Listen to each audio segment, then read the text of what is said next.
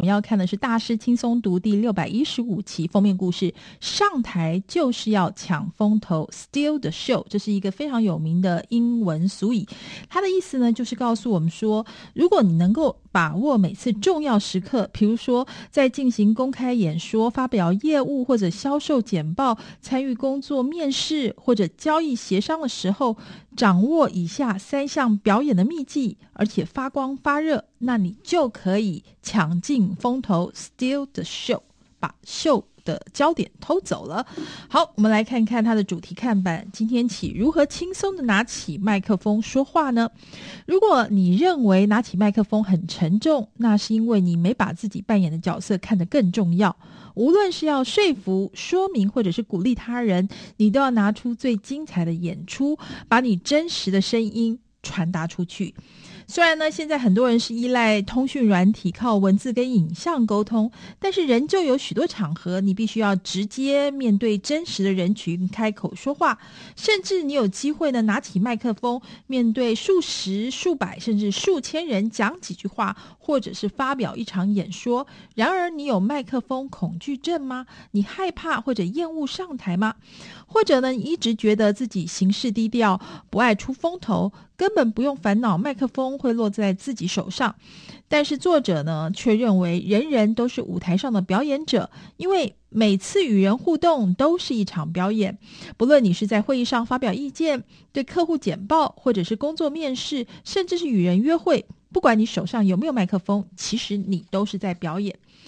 这位作者麦克伯特，他一开始是从事演员工作，曾经呢在包括《欲望城市》这些知名的影集当中演出。他在表演工作中体悟到，不论是戏剧、舞台艺术，或者是即兴创作，其实都可以应用到日常的沟通、演讲、谈判、交易、建立以及经营事业、行销产品等等。他本身呢，就是一个活生生的案例。事实上，他现在已经从演员工作退休了，成为很受欢迎的演说家。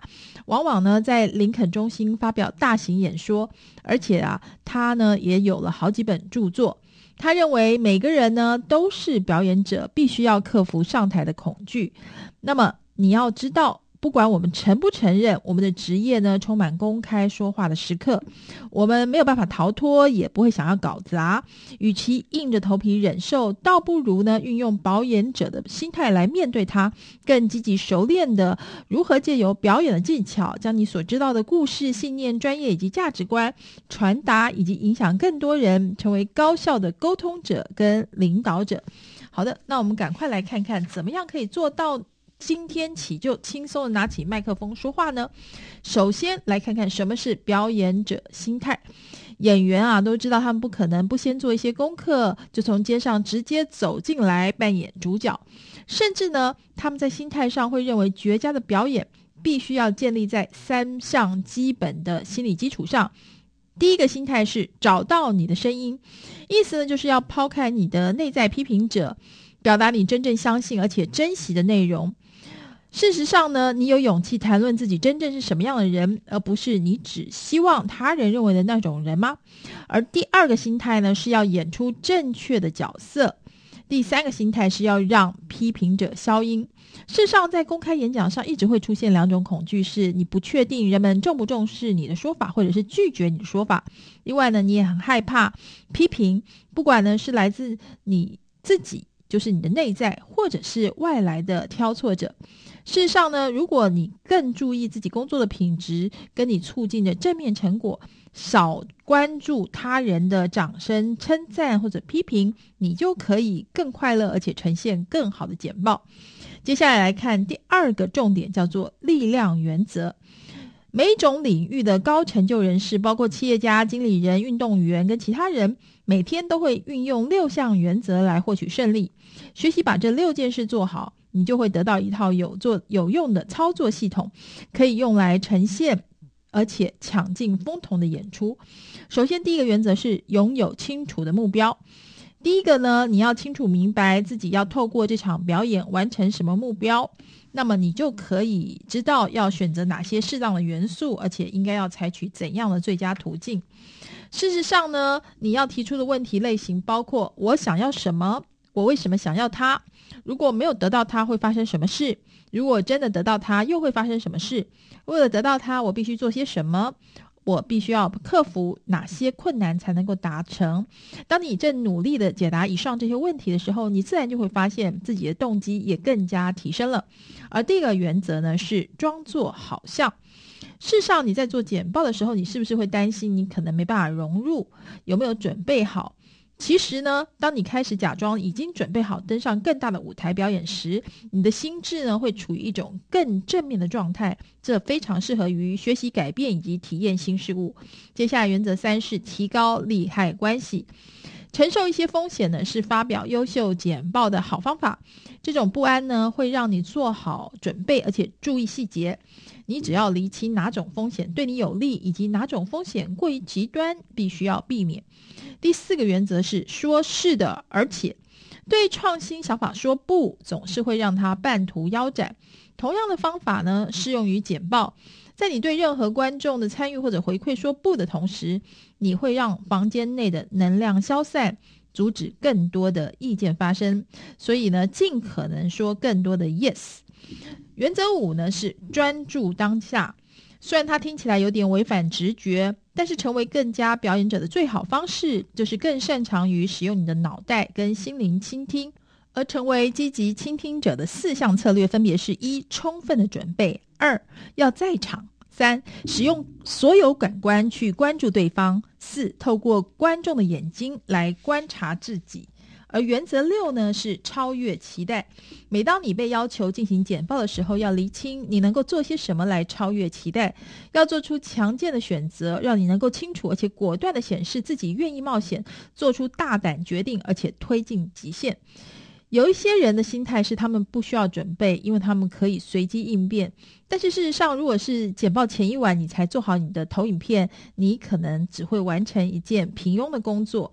你必须要许下追求卓越的承诺，而且朝这个方向行动，那么你就会更有自信，而且更兴奋地进行这项表演。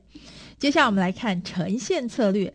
一旦你拥有正确的心态跟有力的操作系统，拼读的最后一块呢，就是熟练卓越演出的技术面跟实际面。事实上呢，策略一是精心打造，让人着迷。把你的构想跟内容整理成一场专业、令人信服的演出呢，要有个不错的创意流程，包括了三项基本要素：一、厘清你的目标；二、整理一份远大的构想；三、创造或收集内容。而策略二呢，是叙述吸引人的故事。故事呢，它会让你的观众笑。哭以及和你产生连结，事实上它是大多数简报的核心成分。一则好故事呢，只要具有情感联系，而且能够吸引你的观众，也是会开始简报的有力方式。你应该要一直注意可以供自己使用的绝佳故事。诉说精彩故事呢，要靠五个步骤：一、选择适当的故事；二、用热情跟急迫感来呈现你的故事；三。提高利害关系，这意思呢，就是说，诶，你要仔细琢磨一下你的听众是不是会对他的情感产生冲击。四、雕琢故事，剔除不相干的事实，只保留会让你的远大构想更具张力的部分。五、使用经典的三幕式架构。什么是三幕呢？第一幕是环境跟场景，第二幕呢是出现重大冲突或者对抗，第三幕是解决跟转变。有许多简报者尝试说幽默的故事，它有时候有用，但是有时候没用，所以呢，你也需要谨慎的来使用，是不是要过度的幽默？策略三是彩排以及演出。普通级跟世界级演出的不同之处，其实就在于彩排。许多顶尖的演讲者面对一场专题演讲，会花大约四百个小时进行彩排。你没有听错，是四百个小时。